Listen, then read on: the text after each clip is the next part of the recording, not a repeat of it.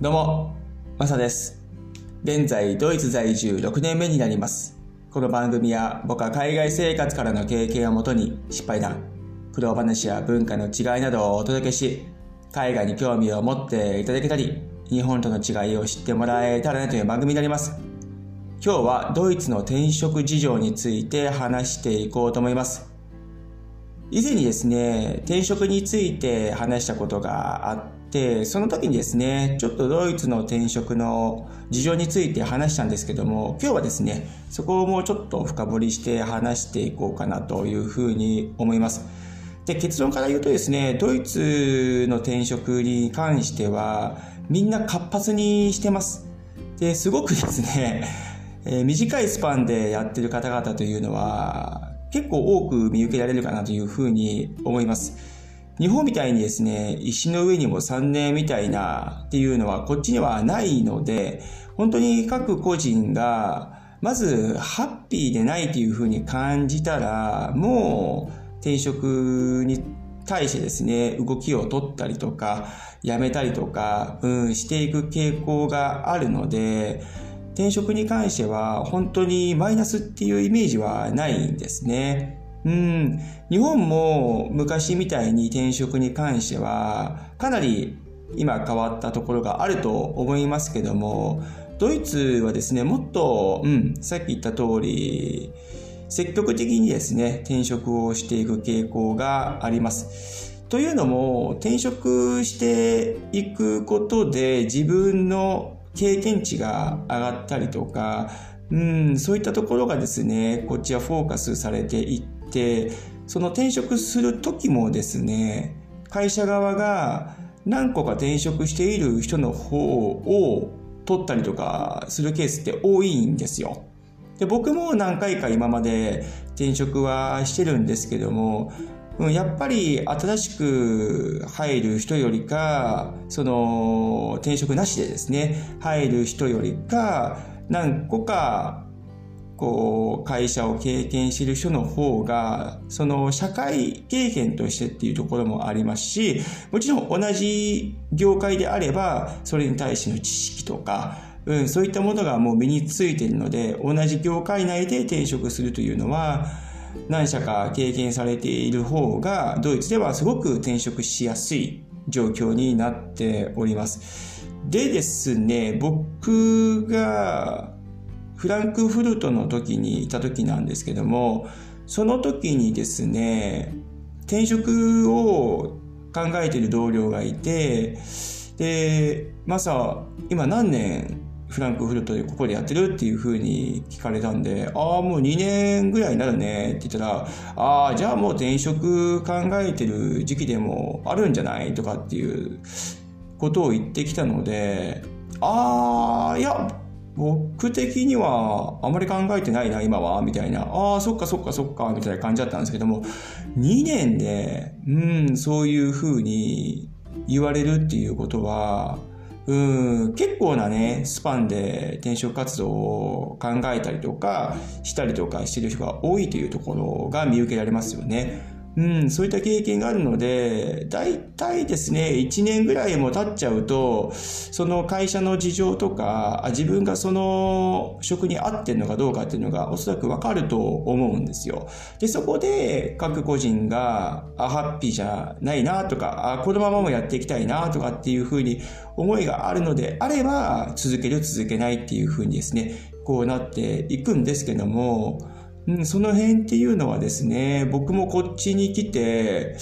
あ、みんなどのような感覚で転職活動やってるのかなっていうふうにちょっと興味があったので、うん、同僚とかですね、そういうのを話すと、すごくですね、前向きな うん、発言ばかりでですね、うん、ああ、全然こっちはマイナスじゃなく、ある意味もプラスに捉えているんだな。で自分のキャリアをアップさせるにはやっぱり転職というところがすごくあってですね、うん、そういったところも結構転職しやすい環境にもなっております。そして、ご両親の方々もですね、転職を進めてくるところもあってですね、一つの会社だけでは、うん、やっぱりその、一つの環境、その会社のことしか知らないっていうのがあって、ごご両親の方々も、うん、またどっかの会社で経験した方がいいんじゃないとかっていう、そういう環境なんですね。うん、今の日本のその、親子さん世代っていうのは、おそらく終身雇用っていう言葉がですね、すごく強い時代だったと思うんです。僕の時もそうだったんですけども、広島の会社の時にですね、辞めてオーストラリアに2年間ほど英語留学に行ったんですけども、まあ、風通し悪かったですね。辞めるっていうことを告げるとですね、こう、自分が思っってた以上にすごく反発を買ったりとかしてましたね、正直。うん。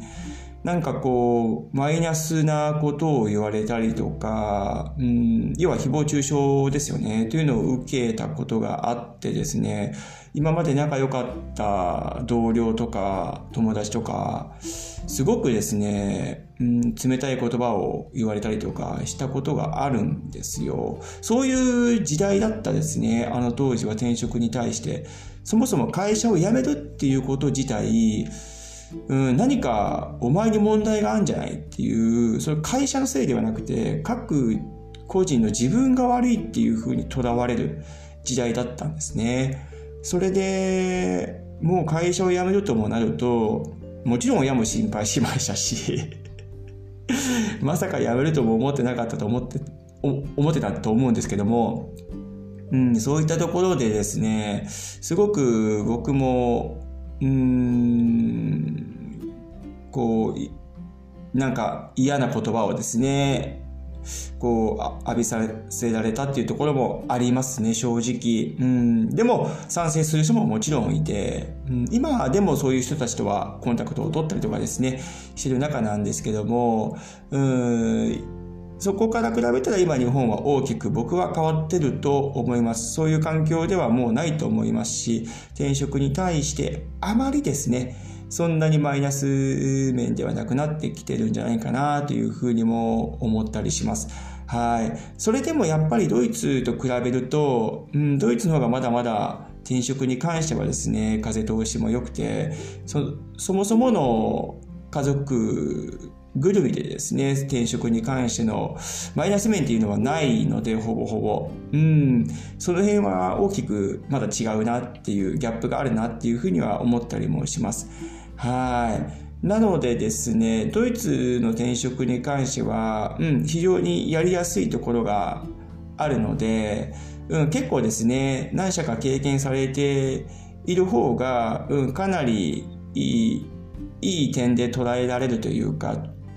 あ会社側からとしたらそういう人材が欲しいとかっていうふうにですね、うん、重宝されるところもあります。はい。僕もこっちに来て、今までその転職に関してですね、こう、こっちの環境とかっていうのを見てきて、あ、やっぱりその辺違うなっていうふうに思ったので、今日話させてもらいました。要するにですね、転職はもうマイナスではなくて、プラスということになります。そして、ここすごく大事だと思うんですけども、みんなですね、給料面、もうこれはアップしなければ転職する意味がないっていうふうに思ってる環境なので、うん、そういった方々がもうほぼです。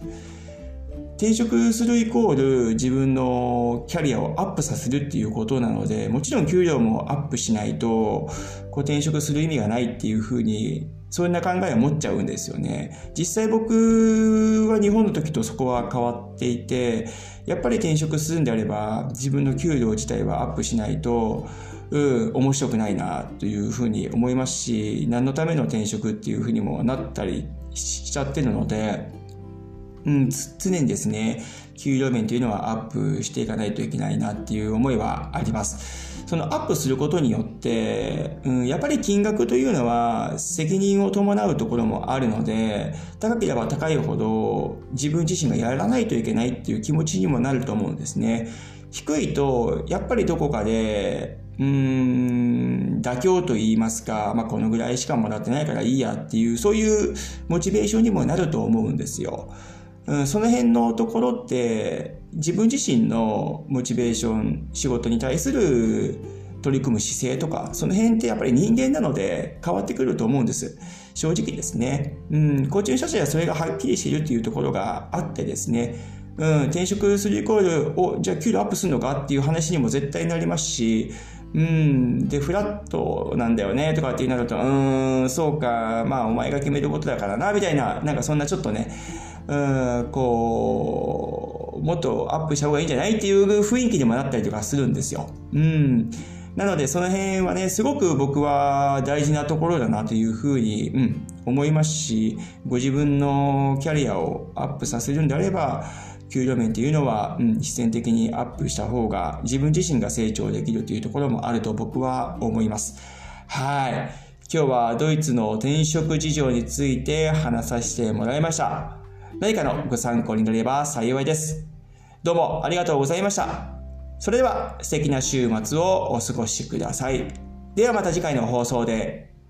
チャオ